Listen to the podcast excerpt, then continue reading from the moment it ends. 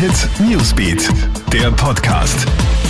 Hey, ich bin Michaela Mayer und das ist ein Update für den Sonntagabend. Österreich bleibt noch länger im Lockdown und zwar bis mindestens 7. Februar. Das gibt die Bundesregierung heute bekannt. Bundeskanzler Sebastian Kurz argumentiert die Lockdown-Verlängerung mit der Ausbreitung der britischen Variante des Coronavirus. Neben der Lockdown-Verlängerung gibt es weitere Verschärfungen, wie etwa eine FFP2-Maskenpflicht und die Ausweitung der Abstandsregel auf zwei Meter. Ab 8. Februar sollen dann der Handel, körpernahe Dienstleistungen wie Friseure und auch die Museen unter Auflagen öffnen, ebenso wie die Schulen.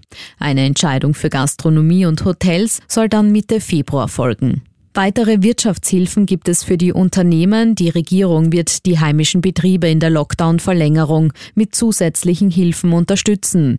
Zusätzlich zum Fixkostenzuschuss und Verlustersatz können Unternehmen einen sogenannten Ausfallsbonus beantragen, so Finanzminister Gernot Blümel. Dieser kann bis zu 30 Prozent des Umsatzes und maximal 60.000 Euro im Monat betragen, für jedes Monat bis Ende der Krise, sagt Blümel. Zudem wird der Härtefallfonds bis Ende Juni verlängert.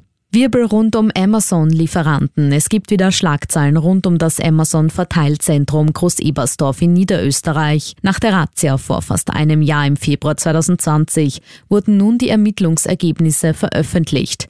Die Finanzpolizei stellte bei Firmen, die für Amazon ausliefern, fast 1000 Rechtsverstöße fest. Darunter finden sich Schwarzarbeit und Abgabenhinterziehung. Und was war das für ein spannendes Finale heute beim alpinen Herren-Skiweltcup in Flachau? Österreichs Slalom-Ass Marco Schwarz landet nach gestern auch heute im zweiten Slalom wieder am Podest. Der Kärntner fährt heute auf Platz zwei. Den Sieg holt sich erstmals der Norweger Sebastian Voss Solevag. Auf Rang 3 landet der Franzose Alexis Pointerot. Top-Ergebnis auch für den Österreicher Fabio Gstrein. Er fährt auf Platz 5. Alle News und Updates gibt's für dich immer im Kronehit Newsbeat und in unseren täglichen News Podcasts. Kronehit Newsbeat, der Podcast.